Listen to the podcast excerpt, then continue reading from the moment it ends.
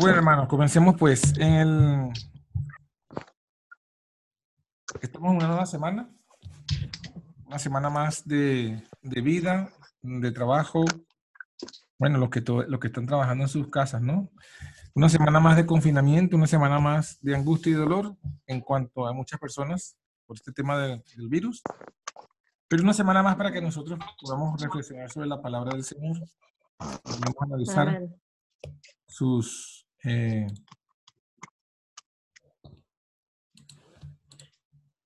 eh, analizar sus palabras, lo que está ocurriendo en el mundo. Una semana más para ello. Eh, quería que siguiéramos profundizando, ¿no? Pero cortico, como hemos hecho todos estos días que nos hemos reunido en la noche, en la tarde. Avanzar un poco o reflexionar un poco en el tema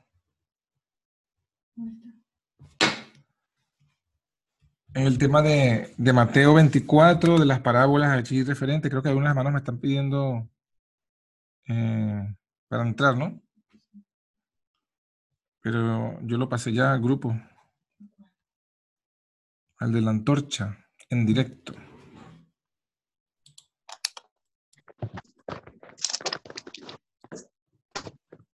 Ah, gracias, mija. Mm, mua. Sí. Les tenía aquí, las Ustedes recibieron en la...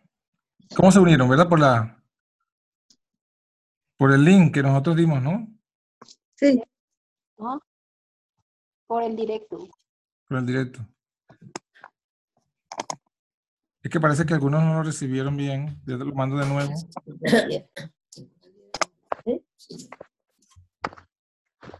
Tengo frío. Hacerse la, la.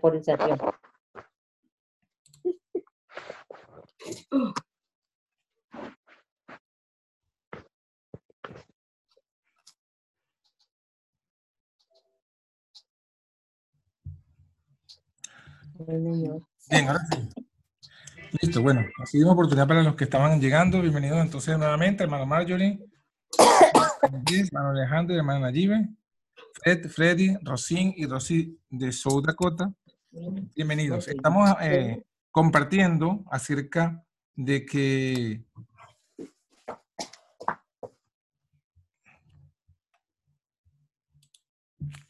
hermano Fred, le, escu- le escucha- lo vemos.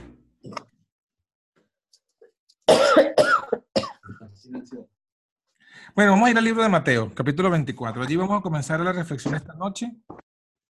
Eh, un poco para profundizar en lo que hemos estado estudiando desde el sábado. Y bueno, eh, vamos allí en el libro de Mateo. Hemos estudiado acerca de lo que Jesús dijo de las profecías referentes a la destrucción del templo. Dijimos que esta profecía tenía doble aplicación, porque también a la vez que simbolizaba la destrucción del templo, pues simbolizaba también, perdón, a la vez que profetizaba la destrucción del templo, simbolizaba ¿Cuál también la ley dominical. ¿Cómo dices? ¿Mateo qué? Mateo qué? 24. Hermana eh, Rosín, debe activar su sonido porque los demás hermanos sí me escuchan. Tú también, hermano Fred, no te, ve- no te escuchamos. Debe ser que no activado el micrófono de la cámara o no sé.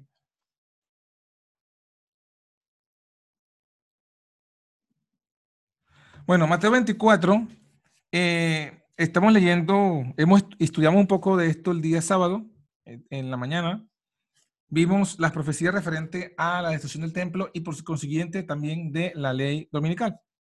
Pero quería que avanzáramos en otras advertencias que Jesús hace, que también son válidas para este tiempo, porque también el Señor nos advierte a que nosotros eh, estemos, como dijimos, velando. Velando porque el día y la hora nadie ha de saber. Eso también lo estudiamos eh, el día sábado.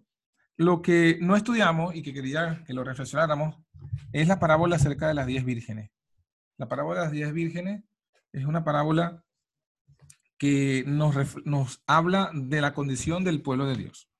Versículo 1 de Mateo 25.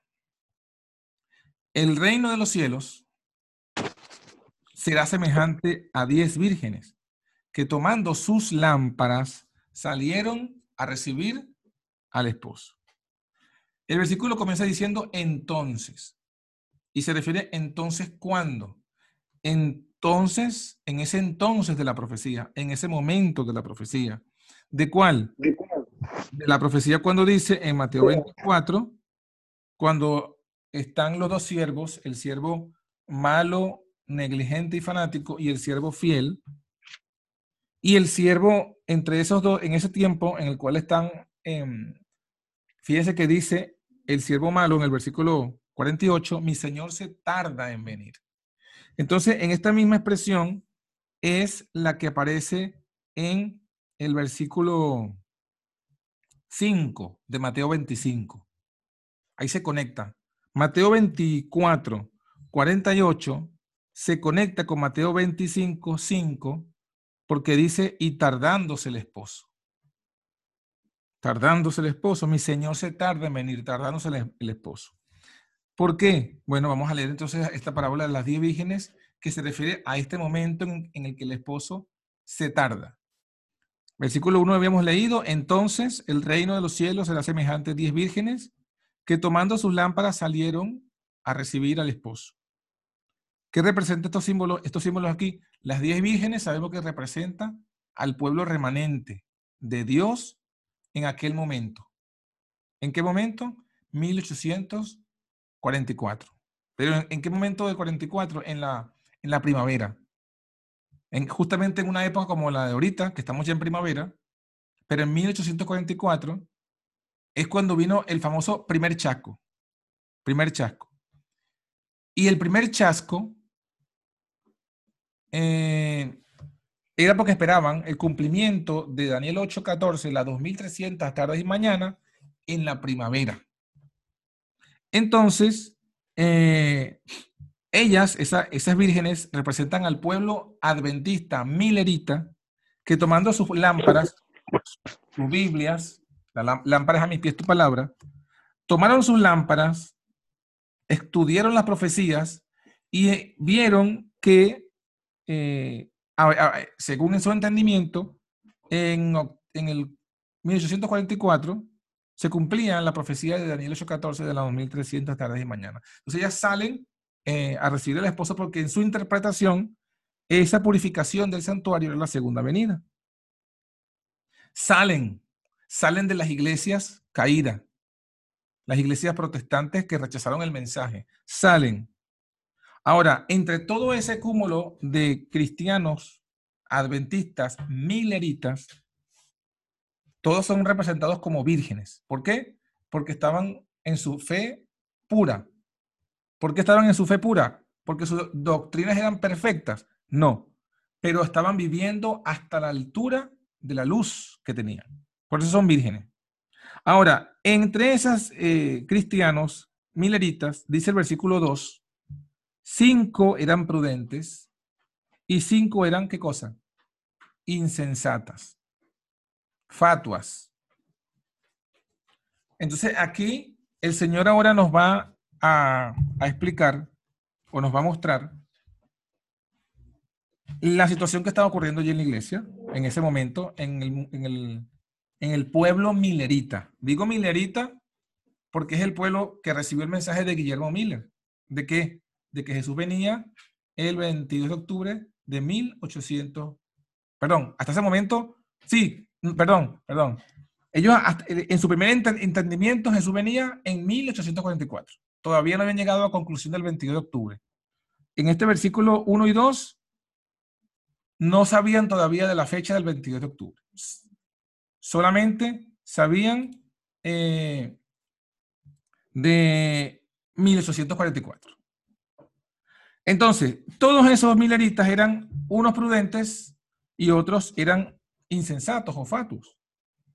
¿Por qué? Versículo 3. Los que eran fatuas o insensatas, tomando sus lámparas, no tomaron consigo, ¿qué? Aceite.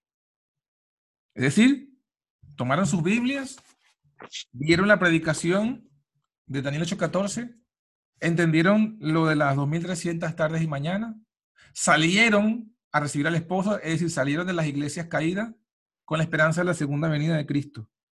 Pero no tomaron aceite. ¿Qué significa que no tomaron aceite?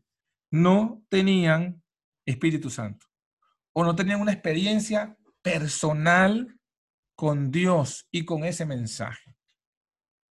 ¿Cómo es esto? Bueno, eh, lo que se cuenta, lo que cuenta el testimonio en Conflicto de los Siglos, es que muchos vieron la explicación matemática y bíblica de Daniel 8:14 y iban a la historia y entendieron que la salida eh, de la orden para restaurar y reedificar a Jerusalén fue el 457 a.C. O sea, ellos analizaron intelectualmente toda la, la exposición profética de Daniel 8:14, la entendieron, vieron que era lógico, razonable, histórico, incontrovertible.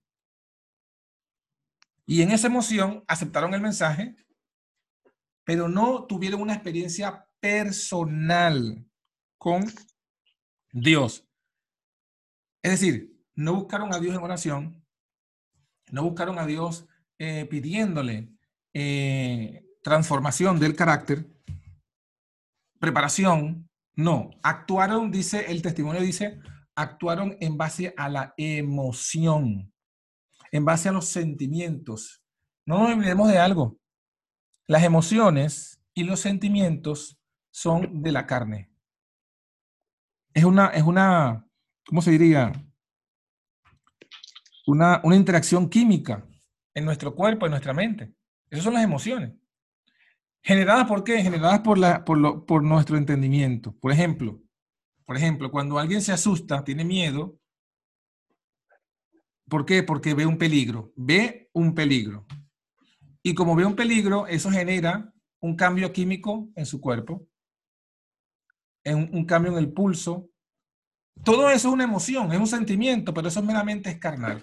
Entonces, eh, estas personas simbolizadas aquí como las fatuas, que no tomaron aceite, aunque sí tomaron sus lámparas, es porque vieron la, exposición profética y actuaron de forma emocional, de forma, eh, em, eh, sí, emocional, pues de forma de los sentimientos, y hicieron lo que hicieron las otros, hicieron lo que todo el mundo estaba haciendo, que era salirse de las iglesias, vender sus propiedades, eh, predicar la segunda venida, estar a la expectativa, pero no, no tomaron aceite, no buscaron a Dios en oración.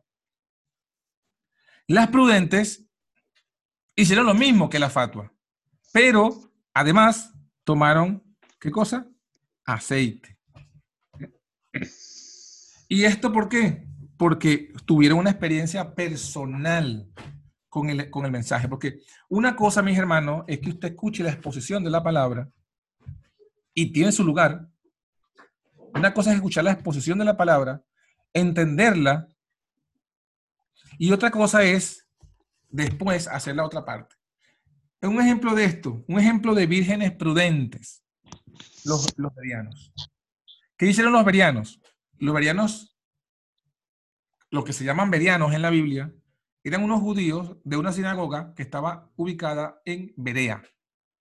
Y cuando vino Pablo a predicarles, ellos escucharon a Pablo. Vieron todo lo que Pablo les predicó. Probablemente tomaron nota porque dice que ellos eran más nobles que los que estaban en Tesalónica. ¿Por qué? Porque después que pasó el sábado, que se terminó el culto y el estudio con el apóstol Pablo, dice que ellos cada día, cada día de la semana, fueron escudriñando, ¿qué cosa? Lo que Pablo les había predicado. ¿Y con qué objetivo? Dice la Biblia, dice mi Biblia, para ver si estas cosas eran así, para, para, para ellos constatar, verificar que estas cosas eran así. Eh, estoy aquí buscando el versículo para leérselos allí. Ajá. Eh, eso es Hechos de los Apóstoles, capítulo 17, el versículo 11. Dice, y fueron estos más nobles que los que estaban en Tesalónica, pues recibieron la palabra con toda solicitud escudriñando cada día las escrituras para ver si estas cosas eran así. Es decir, ellos no dijeron, ah, bueno, el apóstol Pablo es un apóstol que Dios escogió. Eso, bueno, ellos ni sabían que era un apóstol que Dios había escogido. Para ellos en ese momento era un, un, un judío más. Pero, era, pero en, en, la comunidad judía, Pablo era un rabí, era un doctor de la ley. Entonces ellos no se conformaron con decir, bueno, él, era, él es un rabí, él es un maestro, él estudió para eso, él debe, tener, él debe saber lo que está predicando. No. Ellos escucharon, no se prejuiciaron, pero luego que pasó el sábado y se fueron a sus casas, escudriñaron cada día las escrituras. Es decir, el domingo escudriñaron, el lunes escudriñaron, el martes escudriñaron, el miércoles, el jueves, el viernes. Y luego me imagino que el sábado siguiente le dijeron, le dijeron a Pablo lo mismo que los samaritanos le dijeron a la mujer samaritana. ¿Se acuerdan? La, mujer samaritana fue y les predicó, mira, venid, venid y ved un hombre que me dice todo lo que yo he hecho. Y fueron, vieron. Y luego dice la Biblia que, que pasaron varios días con Jesús y luego le dijeron, ya no creemos por tu dicho, sino porque nosotros mismos hemos visto, hemos, hemos, hemos visto y hemos creído que Él es el Salvador del mundo. Es decir, ellos fueron a ver por sí mismos. Eso fue lo que hicieron los de Berea. ¿Por qué? Porque luego vine, eh, en, el, en, el, caso de Berea, vino la prueba. Vinieron otros, otros judíos de otra región, de Tesalónica, alborotaron al pueblo, pero su fe no fue conmovida. Eso es lo que significa ser virgen prudente. ¿Por qué? Porque si volvemos a Mateo 25, fíjense que hasta el momento, hasta este momento, hasta el versículo 4 de Mateo 25, las 10 vírgenes están igual. Entonces vino algo, vino la prueba, que está en el versículo 5. Tardándose el esposo, todas cabecearon y durmieron. Bueno, esta no es la prueba realmente, la prueba está en el versículo 6. Cabe, tardándose el esposo, cabecearon todas y se durmieron. Entonces, ¿qué representa aquí el versículo 5? Ya lo habíamos dicho. Cuando estudiamos esto el sábado, dijimos que tardándose el esposo se refiere a que se colocó una fecha, una fecha específica. En este caso, ¿cuál era la fecha? La primavera de 1844. Pasó la primavera, ¿Y qué pasó con las vírgenes? Se durmieron. Hermano, eh, dice aquí que luego, ahora sí viene la prueba, el versículo 5 y el versículo 6, la prueba y la continuación de la prueba, porque todas se durmieron, tanto las prudentes se durmieron como las fatuas. Pero donde se vio la diferencia fue cuando, dice el versículo 6, a la medianoche, a la medianoche, se oye un clamor. He aquí, el esposo viene, salid a recibirle. Entonces todas aquellas vírgenes se levantaron y aderezaron sus lámparas. Las fatos dijeron a las prudentes, dadnos de vuestro aceite, porque nuestras lámparas se apagan. Las prudentes respondieron diciendo, porque no nos falte a nosotras y a vosotras, y antes a los que venden y comprad para vosotras. Y mientras que ellas iban a comprar, vino el esposo. Y las que estaban preparadas entraron con él a las bodas y se cerró la puerta. Y después vinieron también las otras vírgenes diciendo, Señor, Señor, ábrenos. Mas él respondiendo le dijo, de cierto digo que no os conozco.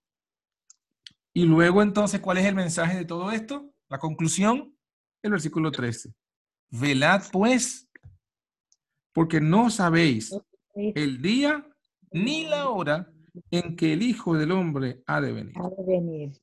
Entonces la conclusión de todo el mensaje es Jesús afirmando, repitiendo, recalcando lo que ya nos había dicho en la parábola del siervo fiel Prudente, en la parábola de la que habla de cerca de Noé, en la parábola del padre de familia, y y en, el mensaje categórico que él había dicho, no sabéis el día ni la hora, por tanto tenemos que velar. ¿Por qué? Porque eh, aquí esto se cumple cuando el clamor de medianoche, es cuando se da cuenta, los mileritas se dan cuenta, que Jesús no debía venir en primavera. ¿Por qué? Porque el, edicto fue por dos razones. Porque el edicto para restaurar y edificar a Jerusalén fue dado en otoño. El edicto que, que recibió Esdras de parte de Artajerje, sí, salió en primavera, pero se hizo efectivo en otoño. Entonces, si son 2.300 años, para que sea un año, tiene que ser, o sea, para que sea un año, para que yo diga, bueno, yo el de aquí a un año, tiene que ser la próxima primavera. Si yo lo hago en verano del próximo año, ya no pasó un año, pasó un año y tres meses. Entonces, 2.300 años deben comenzar en una época y terminar en la misma época. Esa fue una de las razones. La otra razón, la segunda razón, fue que ellos descubrieron que la, que la, que la purificación del santuario estaba determinada por las fiestas. La fiesta del día de expiación, del Yom Kippur, que justamente coincide con el otoño. Entonces dijeron, entonces, ah, entonces Jesús sí viene, pero su venida no era como la esperábamos ahora en primavera, sino en otoño. Entonces, eso fue la que la despertó. Hermano Juan Andrés, dime. Levantaste la mano, ¿no? Ah, pensé, disculpa. No, se equivocó. Pensé, pensé que habías levantado la mano. Bueno, entonces, cuando ellos entendieron que el periodo no era que debía culminar en primavera, sino en otoño, entonces se levantó un clamor. Mira, he aquí, viene el esposo. Entonces, eso fue lo que, lo que despertó a las diez vírgenes, como lo dice aquí. Todas estaban dormidas, pero se despertaron. Ahora, esa situación hizo una división entre las vírgenes fatuas y las vírgenes eh, insensatas o, perdón, entre las vírgenes insensatas o fatuas y las vírgenes prudentes. Entonces, ¿dónde estaba la clave? La clave estaba justamente, como ya lo dijimos, en el aceite. Estaba en la preparación bíblica con la unción del Espíritu y no en, la, en, en el estudio de la Biblia bajo la emoción, bajo el miedo. ¿Y esto por qué les hago este comentario o esta referencia o esta reflexión o este estudio? Bueno, porque hoy día, eh, evidentemente, con todo esto que está pasando de esta coronavirus, eh, el, el, el diablo está jugando a asustarnos. Está jugando a asustarnos, ya sea que nos asustan por, por métodos de los mismos que, que dominan eh, los medios de comunicación, los, los gobiernos, etcétera, porque nos están aterrorizando con, con, con, este virus, que sí, que es un virus, que sí, que existe, que sí, que tiene eh, alguna tasa de mortalidad, pero no es tan ter terrible y aterrorizante como lo que están diciendo y para tomar las medidas que están tomando. Eso por un lado. Y segundo, también están los predicadores alarmistas de oficio que están aprovechando esto y están eh, anunciando pues el fin ya, el, el eh, la ley dominical ya, y un montón de cosas que cuando uno lo analiza con la Biblia, uno dice, pero esto no es que dice la Biblia, así no lo presenta la Biblia. Instando a la gente a que tome decisiones apresuradas. Y sí, hay que tomar decisiones, porque las vírgenes la tomaron, pero las decisiones tienen que ser tomadas en base a qué? A la Biblia y no la emoción. O sea, eh, hay, un, hay, un, hay una línea muy delgada entre la fe y el fanatismo que nos cuesta, a mí primeramente, digo yo, no, me, creo exento eh, de esto, una línea muy delgada entre nosotros caer o en confundir la fe con fanatismo. Y luego tomar decisiones basadas en creyendo que es fe y realmente es miedo, es emoción, es agitación. Entonces... Incertidumbre. Eh, ¿Cómo dice? Incertidumbre. Claro, y si, con más razón, si, yo, si, si las decisiones son tomadas en incertidumbre, todavía es peor. ¿Por qué? Porque ya lo habíamos dicho, ya lo estudiamos cuando estudiamos Mateo 24 y leímos el versículo 8. Bueno, desde el versículo 4 Jesús nos dijo, no os alarméis. Fíjense que él advierte, no os alarméis, o sea, no os turbéis, no os conturbéis, depende de la versión. En ambas, en todas dice lo mismo, o sea, no te dejes llevar por los, por el sentimiento, la emoción, el miedo, el- Ujú. el susto, la agitación. Porque todo tiene que acontecer, pero dice Jesús, aún no es el fin. Aún no es el, que el fin viene, sí. Que está cerca, sí, porque Jesús lo está Sí. diciendo, estará cerca, pero aún no. Entonces, ¿qué pasa? Si somos como las vírgenes que toman decisiones, pero no por escudriñar bien la palabra por sí mismo, sino simplemente con que yo escuche un sermón, una predicación y ya me emocione y empiezo a tomar decisiones, me voy a convertir en una virgen fata porque ¿saben qué? Va a venir una prueba como esta. Va a tardarse. Lo que la gente está tanto anunciando va a tardarse. Es decir, va a pasar este asunto y mucha gente esperanzada en, en que ya en pasado mañana y pasa esa fecha que ellos esperaban, no pasa nada y eso va a ser contraproducente con su propia fe. Porque lo leímos la otra vez que 24 eh, Mateo 24, 14, hermano. Lo habíamos leído la semana pasada, si no me Sí, equivoco. será predicado este evangelio del reino en todo el mundo por testimonio a todas las naciones y entonces vendrá el fin.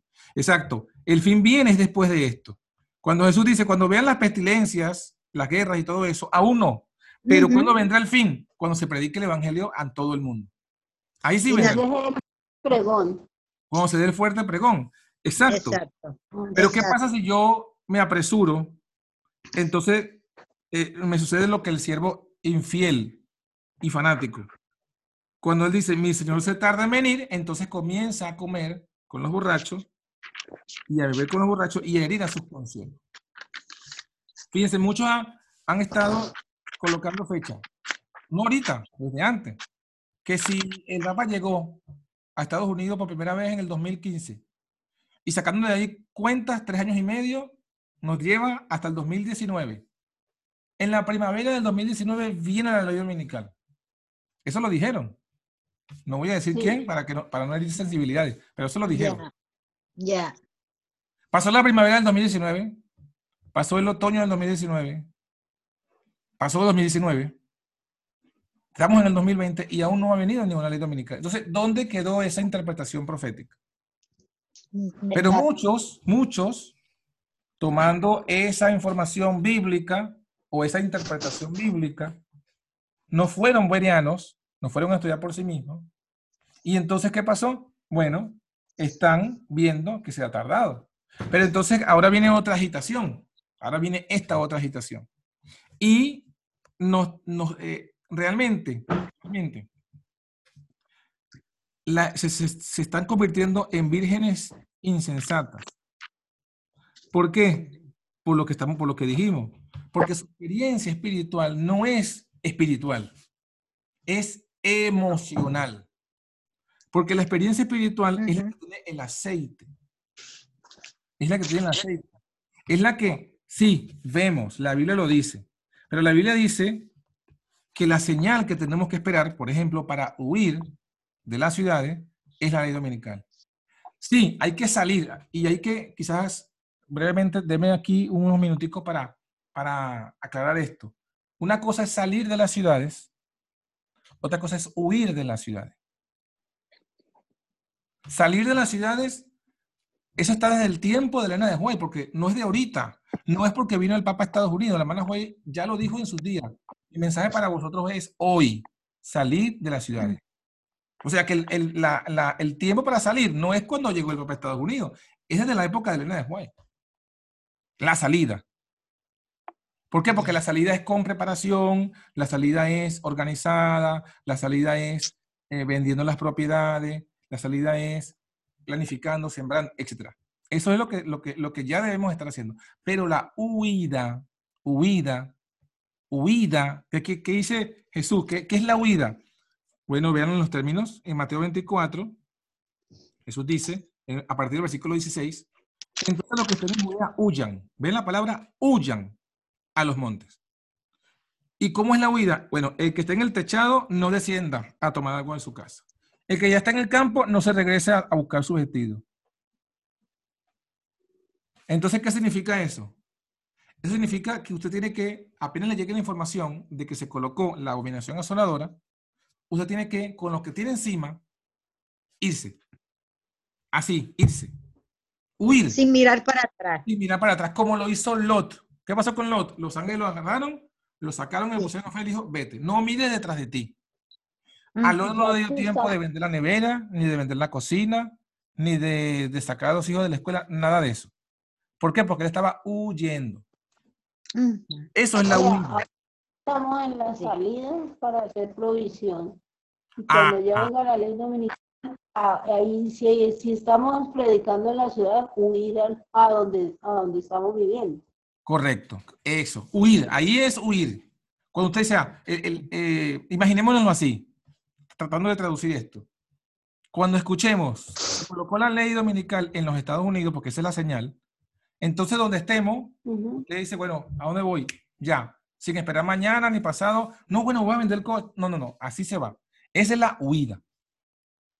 Ya, Pero muchos, los estoy escuchando, muchos, no, no digo ustedes, me refiero a muchos hermanos que yo estoy escuchando, están diciendo, hace rato, por ejemplo, me dijeron, no, yo estoy esperando que termine esta, este encierro para irme como los esenios.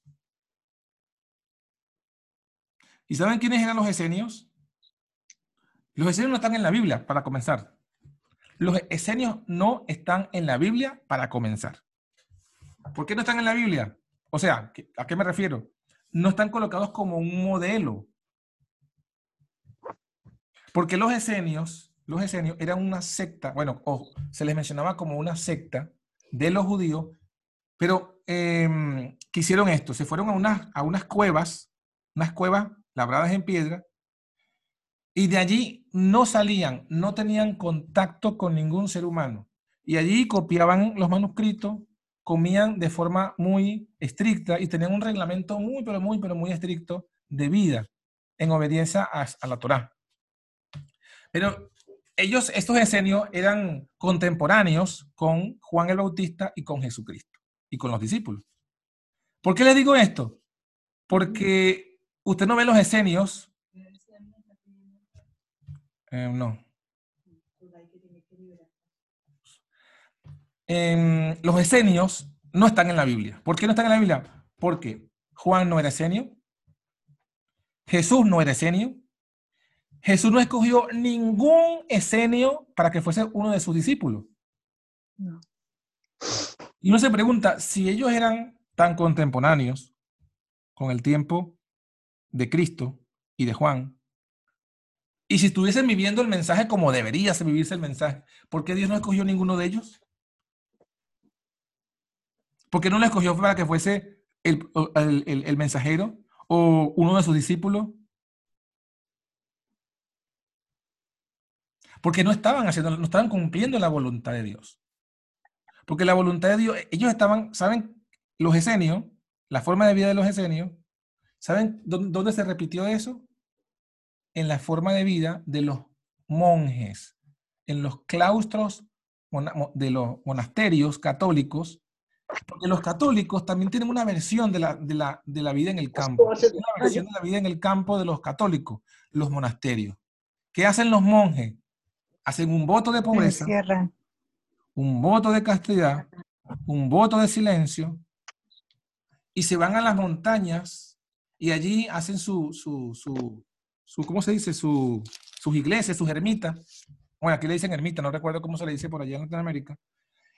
Eh, bueno, sí, de ahí viene la palabra. Hacen tus ermitas, que son iglesias en el campo, y de ahí viene la palabra ermitaño Años. el que vive en una ermita, aislados por completo. Ese no es el mensaje, porque hasta donde hemos leído, el mensaje es, la hermana Juárez dice, salir de las ciudades a, eh, a campos cerca donde podamos ir a predicar en las ciudades, trabajar las ciudades desde, desde puestos de avanzada. Usted no va a leer, que la hermana Juárez dice, huyan a los, a, a- a- y métanse en las cuevas y, y no salgan nunca más de allí. No es ese nuestro mensaje. Cuando se habla de Enoch, por ejemplo, Enoch, que vivía en el campo, dice que iba todos los días a la ciudad a predicar.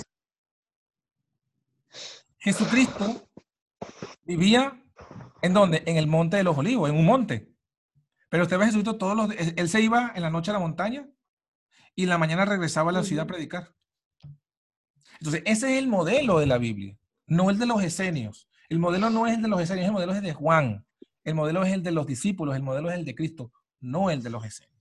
Entonces, mis hermanos, es lo que se está recomendando. Por ejemplo, también he escuchado que dicen, bueno, ya se dio la señal de Mateo 24, de Mateo 24, 15, ya se dio la señal.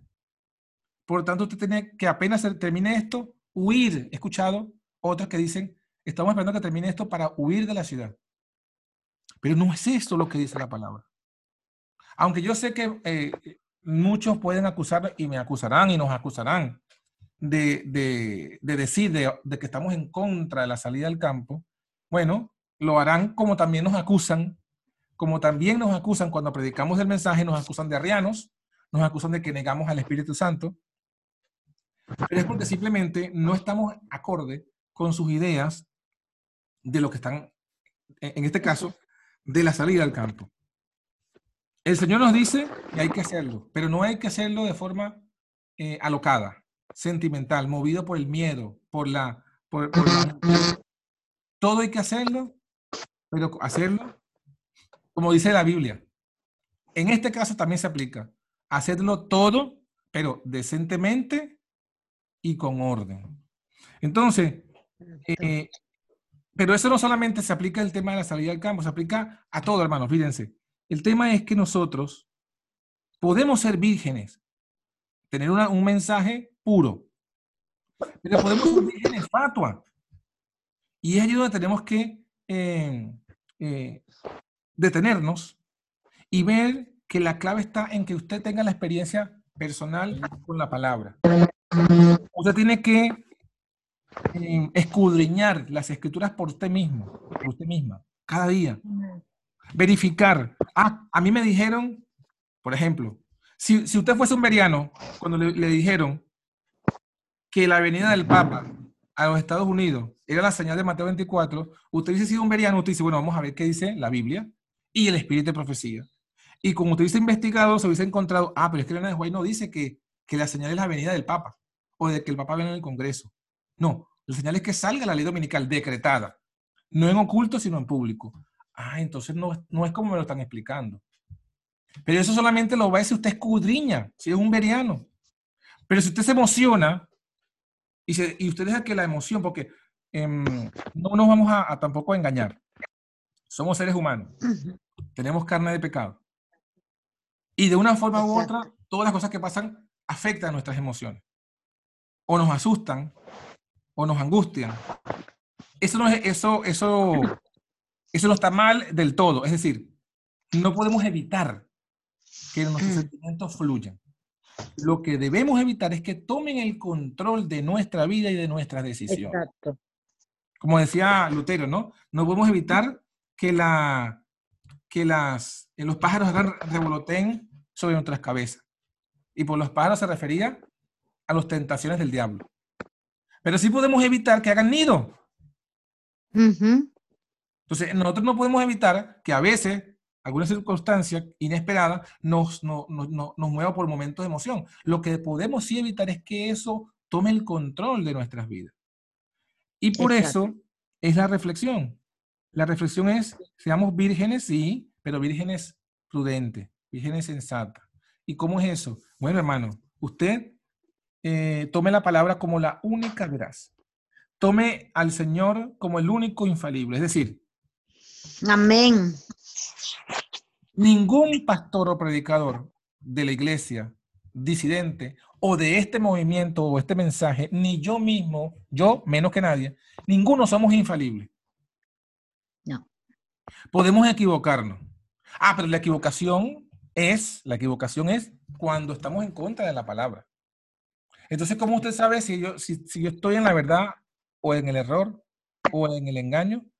escudriñando cada día las escrituras, como dice allí, que hacían los verianos, para ver si las cosas que Pablo les predicaba era así. Pero cuando ellos lo estudiaron y se dieron cuenta que sí era como les dijo Pablo, ya no andaban entonces siguiendo a Pablo, sino siguiendo a la palabra. Entonces, hermanos, reflexionemos. ¿Estamos en días críticos? Sí. Pero justamente, justamente como estamos en días críticos de la historia del mundo, tenemos con más razón que dar pasos firmes. Amén. Con más razón.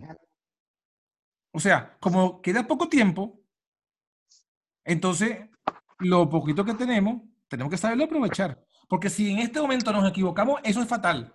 Si se equivoca usted, si, si tenemos, póngase, si tuviésemos mucho tiempo, si tuviésemos mucho tiempo, y se equivoca uno, bueno, quizás no es tan grave, no es tan grave porque hay tiempo para acomodar. Pero ahora, justamente como el tiempo es crítico, es cuando menos podemos darnos el lujo de cometer errores. Y en este caso el error es andar por emoción, andar por miedo.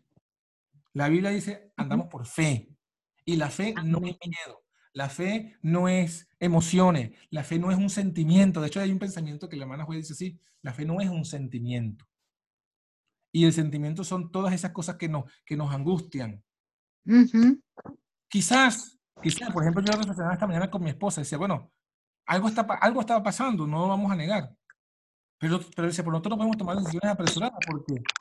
Porque ya, porque, ¿qué podemos hacer? Agarrar ahorita la mochila, nos vamos a la montaña allá adentro, así lo loco. No, así no. No es eso. No. No es No eso. es la forma.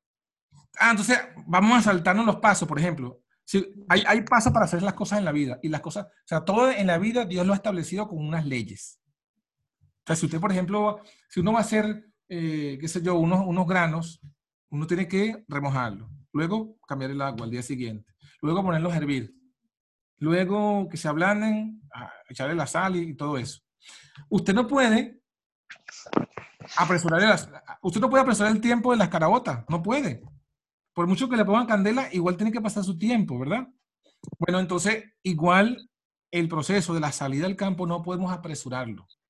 No podemos, o sea, en el sentido de que los pasos que tienen que darse, tienen que darse. Todos los pasos. Ya. A menos que el único momento en el cual no podemos ya quedarnos eh, detenidos es cuando venga la señal. Ahí sí, el Señor, pero si no tuviste el tiempo de hacerlo antes, ahora tienes que huir. Pero entre tanto que no ha llegado la señal para huir, entonces tenemos que salir. Es decir, ahorita es para ir caminando. Cuando venga la señal es para ir corriendo. Pero ahorita es para ir caminando. Y caminando sin detenerse, pero caminando. porque si usted no sabe, si uno no sabe caminar y se pone a correr, se va a caer. Y se va a romper la rodilla, va a herir, va a tener que detener el movimiento, va a tener que ir para el hospital y espero que usted me esté entendiendo eh, en la parábola. Bueno, hermano, no los quiero casar más con lo mismo. Esta sería la reflexión de hoy. Y no sé si alguien quiere hacer una pregunta o, o compartir algo antes de que hagamos la oración. Sí, hermano John, yo le quería pedir por favor que si usted podía, man podía mandar el audio ya que en principio tuve problemas para escuchar por uh, el sonido no escuchaba. ¿El audio de qué? ¿De esta, de, este, de ahorita? ¿De lo de sí. hoy? Ajá. Vale, vale. cuando terminemos, eh, que me pase el audio, o sea, como, cuando terminemos aquí el programa me, me saca el audio. Gracias. Amén. ¿Alguien más quiere hacer algún comentario, alguna pregunta? Bueno, hermano, le quería hacer un comentario en cuanto a la situación que estamos pasando. No quiero ser pesimista en cuanto a las situaciones. Yo sé que hay casos que son verídicos, no sé si lo, todos lo son, pero me he forjado en mi carne como persona de que todo esto es una, una, ¿cómo se dice esta la palabra? Una distopia.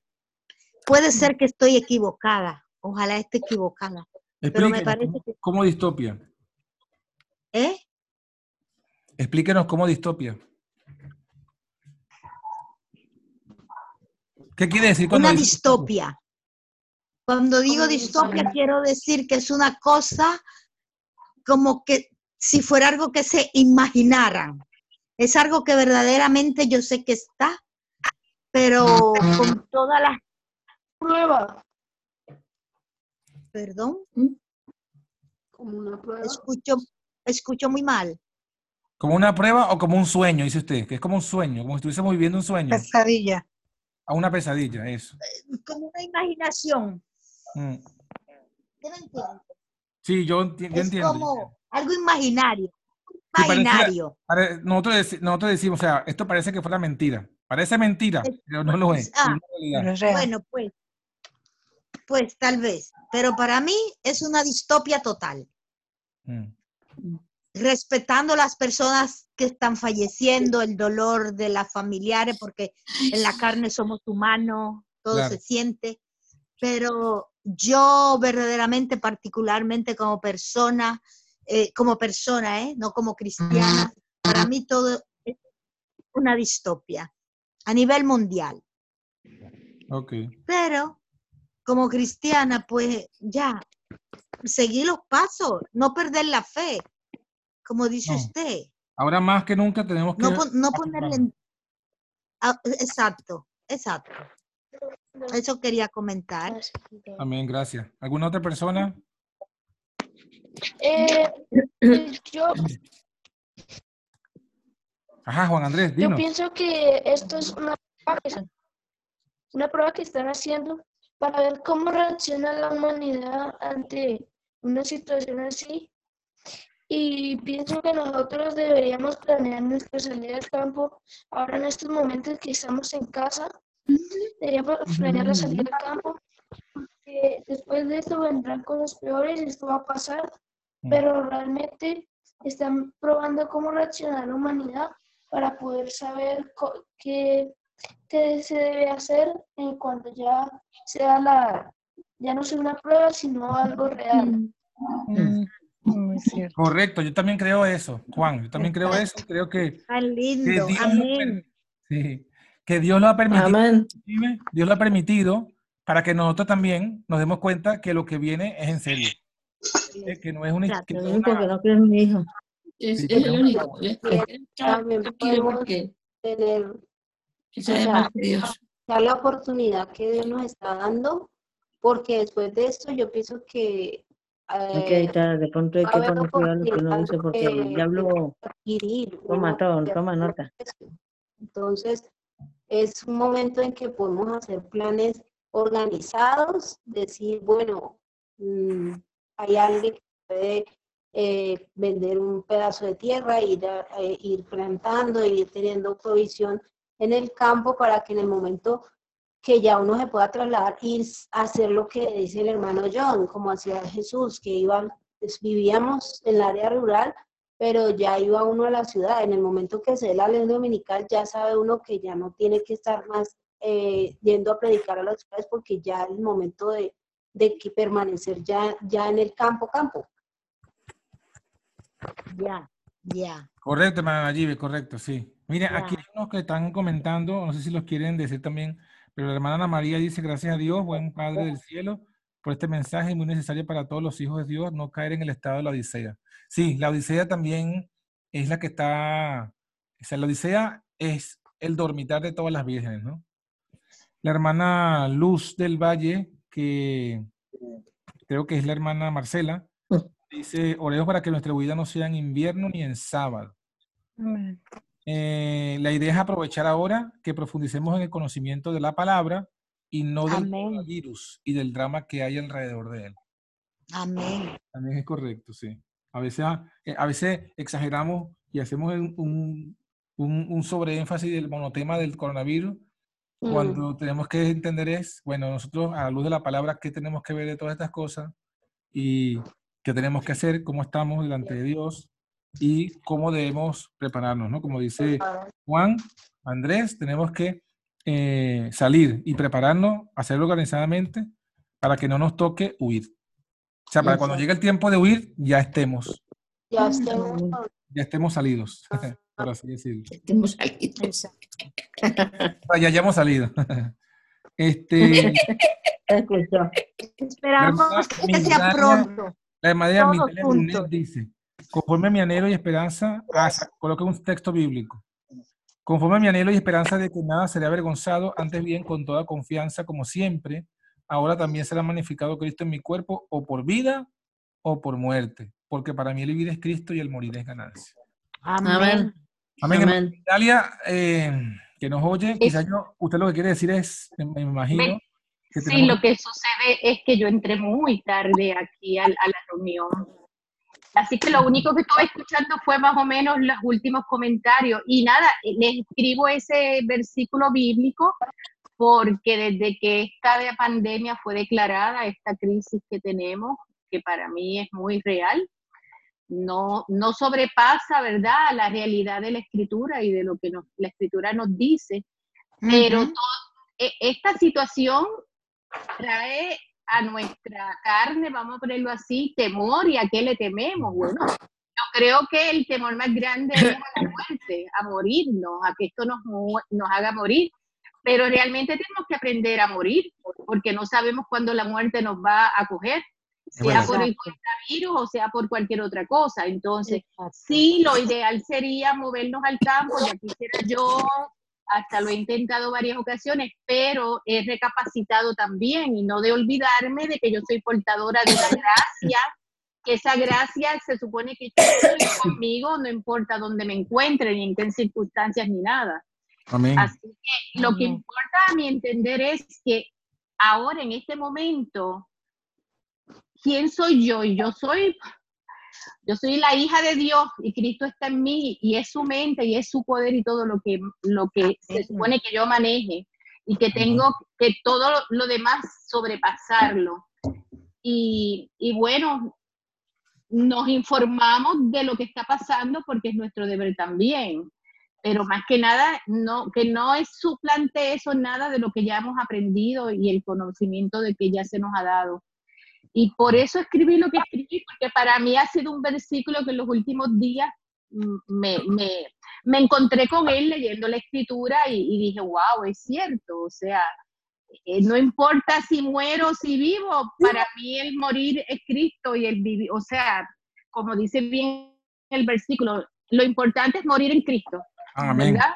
Amén. Amén. sea que en su llegada este, yo tenga, ¿verdad?, la dicha de poderlo ver sin haber pasado por la muerte, pero no importa, lo importante es que a ver. yo sea levantada en esa primera resurrección. Sí.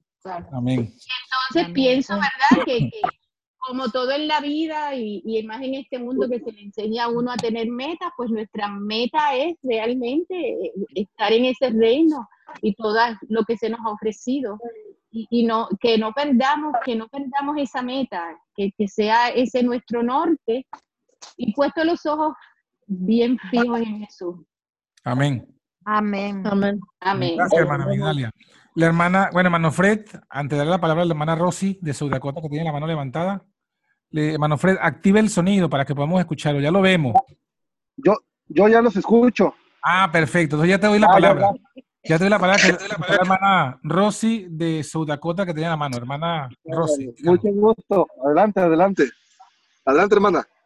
Ok, este, le quería decir al niño que habló, parece que se llama Juan Manuel, que Ah, me gustó mucho, me, te he estado escuchando en todas estas, este, am, oraciones de reunión de oraciones de reunión y me gusta mucho cómo hablas, algo muy hermoso han hecho tus padres contigo.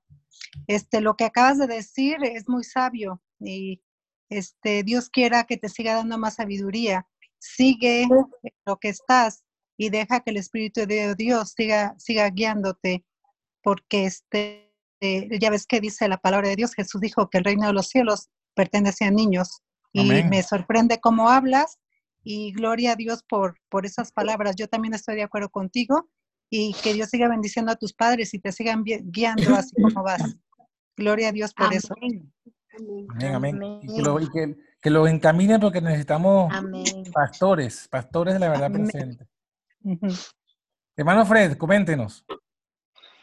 Eh, bueno, la verdad, eh, me acabo de conectar, no sé de qué están hablando, pero bueno, es un gusto conocerlos. eh, De igual manera. y, y, pues bueno, este, ¿qué más puedo decir, no? De que que es una bendición todos estos instrumentos que el Señor ha puesto en el corazón de nuestro hermano John para que estemos reunidos, para que nos conozcamos y pues nos veamos las caras, porque es una manera, creo yo, de tener un encuentro todavía más íntimo, ¿no? Que, que a veces es, es necesario, pero a la vez no, porque nuestra relación o nuestra comunión es por medio del Espíritu de Dios, ¿verdad? Que, que mora en su iglesia, que somos nosotros. Así es de que, pues bueno, qué, qué gozo, qué alegría de saber de que de esta manera nos podemos conectar, podemos compartir, eh, pues. Nuestras dudas, ¿verdad? Porque a veces en el chat, como es algo impersonal, a veces se puede, o sea, por WhatsApp, ¿no? Por un texto, a veces se puede malinterpretar lo que uno quiere decir. No tiene emociones el, el, el texto, ¿no? Y a veces creemos de que nos sentimos ofendidos, de que la persona nos está atacando y, y cuando puede ser de que solamente haya, haya ternura y, y- y lo que uno quiera decir, ¿verdad? Entonces, pues bueno, este es un medio, eh, un medio muy, muy acertado, ¿no? Para, para ese tipo de, dudas o, o aclaraciones, poderlas comentar, porque a veces no se puede redarguir nada porque ya la persona dice, no, es que la palabra de Dios no es para contienda. Y no, no es contienda, sino que simplemente no tampoco podemos dejar que alguien permanezca en el error, ¿verdad? Este, sino es enseñar la palabra, ¿no?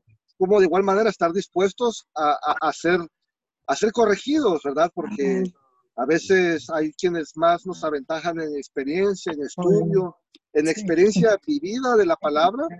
Y, y pues bueno, eh, pues podemos mejorar, ¿verdad? Al final eh, intentamos todos es ir hacia el conocimiento del Dios verdadero, que esa es la vida eterna, ¿no? Así es de que, pues bueno, eso, eso quisiera aportarles y, y qué lástima que me perdí el inicio para saber más de qué estaban hablando, ¿no?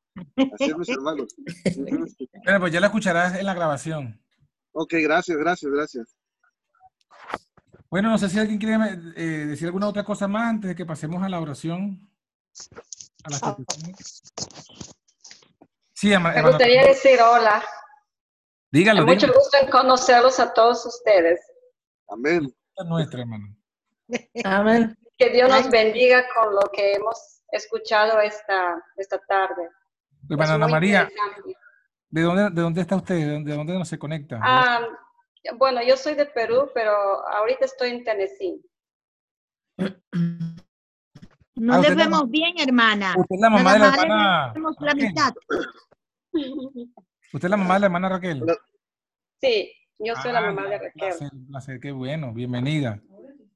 Sí, Sí. llegamos a Estados Unidos después de estar trabajando en Perú y llegamos justamente en el momento del- de la invasión del virus.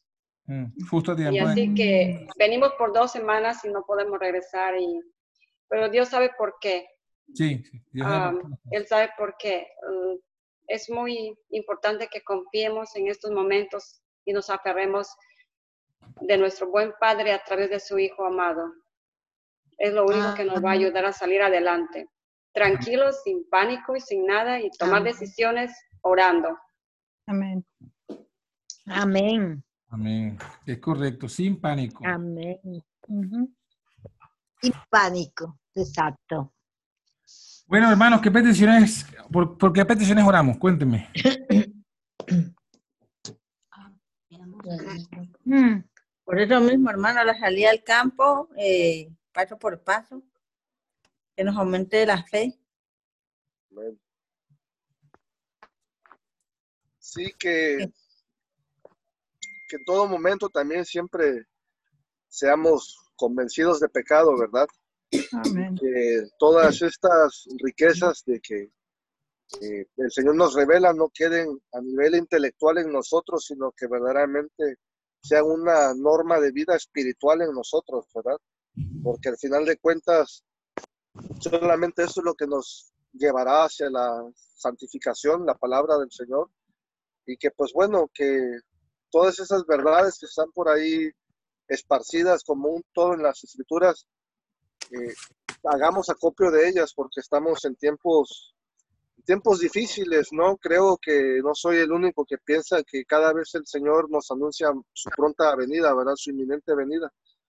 Así es de que oremos para que la, la verdad eh, bíblica, ¿verdad? La verdad inspirada sea una realidad en nosotros y, y tengamos Amén. la humildad, la humildad y el valor para vivir conforme a ella, ¿no? Esa es mi oración. Amén. Amén. Vamos a orar Eh, por, eh, por nuestro grupo, para que. Dios lo siga alimentando y sigamos creciendo en Cristo, nuestro grupo, Amén. el, apose- el aposento alto, porque en estos momentos es que más lo necesitamos.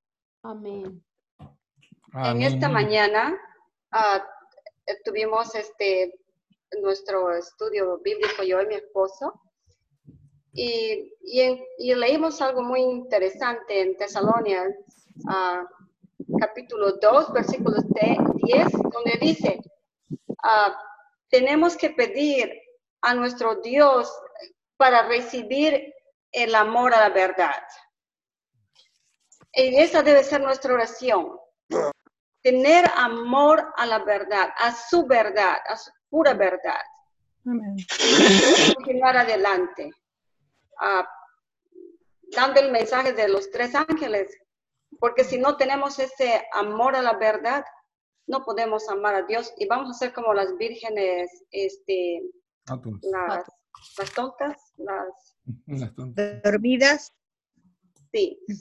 Y entonces esa es mi petición para la oración de hoy día, de esta tarde.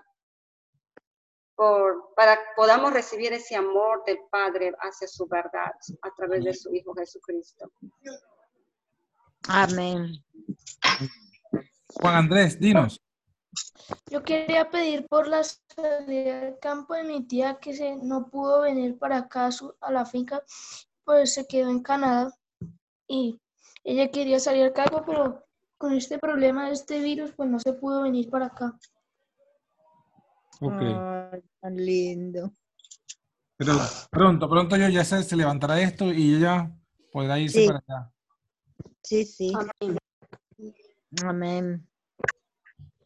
Yo quiero orar por, porque quizá muchos de nosotros, me, en este caso yo, estoy, estoy am, en una batalla de mm, hacer una decisión y quiero que Dios me guíe para que Él tome la decisión correcta.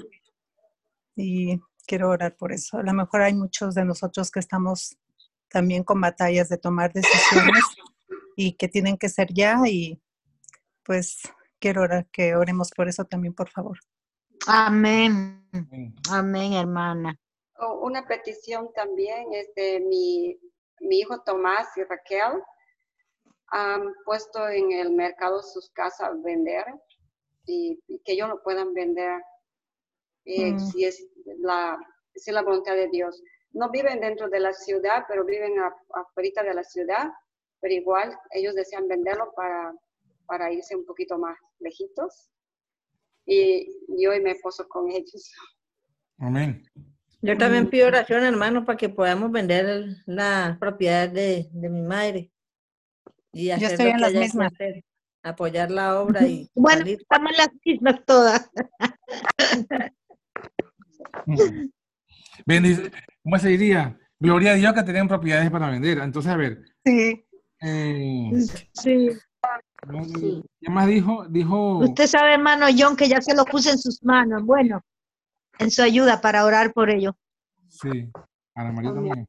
Ana María, Marjorie y Rosín. ¿Y alguien más pidió para, para venta de las propiedades para poder seguir al campo? yo también. Ah, hermana Rosy. Perfecto. Bueno, eso, eso se lo había dicho de, de mis propiedades, se lo había dicho hace mucho, pero ahora yo quiero por, el- por nosotros, por el grupo de nosotros. Amén. Amén. Que Dios nos ayude entonces para, para que podamos hacer todas esas cosas, ¿no? Pastor John, Dígame. otra oración, segunda, eh, primera de Timoteo, capítulo 2, dice así, versículo 1. Exhorto ante todo a que se hagan rogativas, oraciones, peticiones y acciones de gracias por todos los hombres, por los reyes, por todos los que están en eminencia, para que vivamos quieta y responsablemente en toda piedad y honestidad. Es cuando más tenemos que orar por nuestros líderes, por nuestros gobernadores, nuestros presidentes, que pues algunos están tomando decisiones equivocadas, que no, que están tratando de ocultar eh, la crisis, que yo no sé si por, por intereses mezquinos no están diciendo la verdad y no están proveyendo al pueblo, al pueblo, a la nación, ¿verdad? A las naciones eh, los requerimientos de cuidado que deberían, ¿no?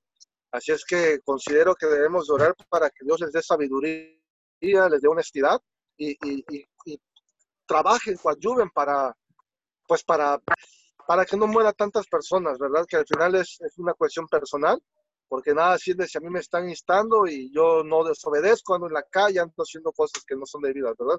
Pero Mm. creo que debemos de orar por nuestros líderes, por los presidentes de, de las, nuestras naciones. Amén. Amén. Amén, amén. Perfecto. Bueno, tenemos entonces ya peticiones eh, bastantes por la salida al campo, aumento de la fe, por los gobernantes, por, por santidad y comisión de pecado, por crecer en la fe y el conocimiento de la palabra y, obediencia a la palabra, por amor a la verdad, nuestro grupo del aposento alto, sendas antiguas, la antorcha profética, eh, por la salida al campo de también de la tía de Juan Andrés, por las decisiones de, que de- tenemos que tomar, como, como la hermana Rosy y alguna otra persona que también tenga decisiones que tomar. Y bueno, por las propiedades que se puedan, que tienen, que quieren vender para poder eh, salir a- más al campo y así poder cumplir la voluntad de Dios. Entonces, bueno, eh, ¿hay alguno que quiera unirse en la oración y, y tomar alguno de estos motivos para la oración? Ajá, hermana Rosy, usted va a orar también entonces. ¿Usted va a orar por cuál de los motivos? Usted dígame. Sí, lo que sea. Sí. Asígneme. Ah, em, Rosy, aquí. Por, la, por lo que usted misma dijo de, la, de, la, de las tomas de decisiones y además ore también por lo de las, por las propiedades, las ventas de las propiedades. Ok. Y bueno, si no hay nadie más, yo oro por, por lo demás. Amén. Bueno, oremos. Comience usted, hermana Rosy. Ok. Me arrodillo. Échale un grito a Fox, por favor. Grítale a Fox. Ok. Oremos. Amantísimo Padre que moras en el cielo, te damos gracias, Señor, por esta reunión de oración que, que estamos teniendo aquí vía internet. Gracias, Señor, porque proveeste estos medios para que un grupo grande de hermanos de alrededor de muchos países nos reunamos y vengamos ante ti de rodillas, Señor, con todas estas peticiones, con un estudio tan bonito que el pastor John dio.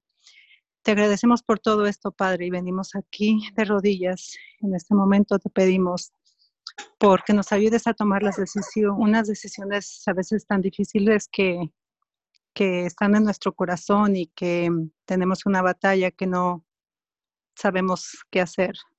Señor, nosotros mismos no sabemos qué hacer, pero tú sabes qué es lo mejor para nosotros. Guíanos, Señor, cambia nuestra mente, cambia nuestro corazón para unirnos a, a tu voluntad en cada momento. También, Señor, hay muchos de nosotros que queremos vender nuestras propiedades y salir al campo. Y este, te pedimos, Señor, que, que sea tu santa voluntad, que vendamos y podamos irnos, que proveas los medios y el lugar para, para poder salir de aquí, Señor, y, y hacer tu voluntad en cada momento. En el nombre de Jesús te lo pedimos, Padre. Amén. Amén, Padre. Amén. Amén. Nos seguimos delante de ti para suplicar eh, otras peticiones que tú mismo, Señor, has puesto en nuestros corazones. Eh, queremos también en esa misma línea que se ha pedido la hermana Rosy eh, por la salida al campo. Hemos estudiado que debemos salir ya y no esperar cuando llegue el momento de huir. Pero tú, Señor, conoces la situación de muchos de nosotros, de todos, en la cual eh, queremos salir, hemos intentado salir, pero quizás no lo hemos hecho correctamente. Y te pedimos entonces que nos des eh, no solo sabiduría, sino control, Señor. Queremos eh, que nos des sabiduría y fuerza de voluntad para no ser movido por miedo, por agitación o por, o por pánico. Ser Amén. movido por tu espíritu. Que la decisión de la salida al campo sea por buscar, Señor, cumplir tu voluntad y no por un motivo egoísta de querer simplemente una ventaja personal. Pero. Señor, ayúdanos a que, a que, a que podamos hacerlo, a que lo hagamos de forma decente y con orden, pero hacerlo. Danos sabiduría, danos entendimiento y danos el poder, el poder de la fe, el poder económico que se necesita para poder saber dónde poder comprar o alquilar o, lo- o el plan que tú tienes, Señor. Ayúdanos, Señor, para que esto lo hagamos, que tengamos esa fe como la que tuvo Abraham de salir de Ur de los Caldeos a, al lugar donde tú lo has llamado, sin saber a dónde iba, pero confiado en que tú lo estabas guiando. Que podamos tener, Señor, esa, esa fe, aumentanos la fe para poder obrar conforme a tu voluntad. También, Señor, te pedimos eh, por los gobernantes de todos los países del mundo. Sabemos, Señor, que la profecía nos dice que el diablo ha enviado espíritus de demonios a todos los reyes de la tierra para engañarlos y llevarlos a cumplir su voluntad. Pero también sabemos, Señor, por tu palabra y por los testimonios, que tú también tienes siervos entre, entre esos hombres. Por la palabra profética sabemos que así como Gabriel batalló en Persia para que el rey de Persia diera la orden de la restauración del templo, así hoy está esa batalla espiritual que quizás no vemos. Y por eso, Señor, oramos. Oramos para que los, eh, los reyes, los gobernantes y los que están en eminencia reciban la influencia de tu espíritu, Señor. Tus ángeles obren en ellos. Tu, tu ángel Gabriel pueda obrar poderosamente en los modernos reyes em- y emperadores del mundo, de los Estados Unidos, de la Unión Europea, de los países que tienen mucha influencia sobre los restos de los países. Obra en ellos, Señor, para que podamos vivir en paz, pero también en libertad. No permita, Señor, que sean engañados y seducidos por los espíritus de las tinieblas y se entreguen, Señor, a la obediencia del papado o a la persecución. Todavía no, Señor. Danos una oportunidad para poder salir, una oportunidad para poder predicar, para poder cumplir tu voluntad. Así, Señor. Pero Amén. como hemos hablado en otras oportunidades, Señor, que no se cumpla nuestra voluntad, sino la tuya. Amén. Señor, también queremos pedirte por, por este grupo que tú nos has permitido reunir, esta iglesia virtual, esta iglesia online, en la cual se cumple tu voluntad, Padre, de que estamos dos o tres reunidos aquí en tu nombre, orando, poniéndonos de acuerdo para orar por peticiones, Señor. Y te pedimos, Señor, que se siga fortaleciendo y no solamente, sino que también aumente, aumente el número de los hermanos que se unan para que juntos todos podamos apoyarnos, edificarnos y fortalecernos. No permitas, Señor, que ningún infiltrado o no permitas que la obra del, del- del- del espíritu de las tinieblas o nuestra propia naturaleza carnal cause división entre nosotros, sino que podamos resolver todas nuestras diferencias o podamos avanzar en los proyectos unidos en espíritu y en verdad Amén. y en amor. Y en ese mismo orden del amor te pedimos, Señor, lo que nos ha leído la hermana María, nos deje ese amor por la verdad Amén. para poder ser salvos. Porque Amén. es cierto, Padre, es cierto que muchos no aman la verdad. Aman sus comodidades o las iglesias o los grupos, pero no aman la verdad. Ayúdanos, Señor, a amar la verdad y ver cuán necesaria es la verdad para nuestra salvación, Amén. nuestra Amén. santidad. Tu Hijo dijo, santifícalos en tu verdad. Así que la verdad es necesaria para nuestra santidad. Señor, también te queremos pedir por la tía de Juan Andrés, que se encuentra ya en Canadá, que, que quedó atrapada por este encierro, por esta cuarentena, para que Señor permitas que ella a- apenas termine esto, pueda ir allá como era el propósito y reunirse con su hermana o hermano y con su sobrino allá en el campo, juntos poder apoyarse y edificarse y hacer tu voluntad, tu palabra y tu obra, Señor. Sí, Y también con nosotros, que si estamos lejos de algún familiar, que hemos quedado lejos por esta situación, o aún de nuestros propios hermanos más cercanos aquí, permite, Señor, que pronto se levante este, esta en cuarentena para que podamos, Señor, reunirnos nuevamente. Te pedimos, Padre, por eh, especialmente también para que tú detengas ya esta, este castigo que has permitido al mundo.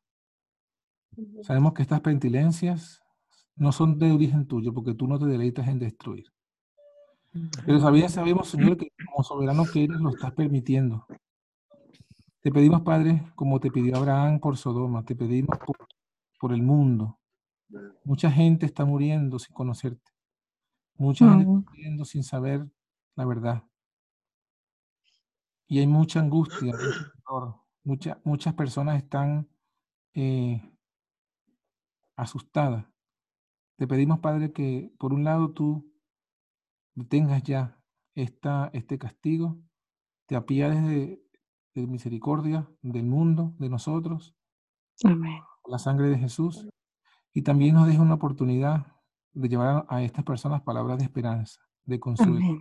de certeza, no negando la verdad de lo que está pasando, pero sí colocando un camino, una solución, que aunque esto es un castigo, aunque esto es un castigo, se ve la misericordia. Se ve la misericordia, Señor, de que no todas las personas están muriendo, que muchos que se están recuperando. Señor, que podamos llevar esa, esa, esa reflexión a las personas para que entiendan que todavía tu misericordia está. Amén. Padre, levántanos con tu bendición y que todo lo que hemos pedido en este momento, tú lo escuches si está conforme a tu santa y divina voluntad. Amén. Te pedimos todas estas cosas en el nombre de Jesús. Amén. Amén. Amén. Amén. Amén.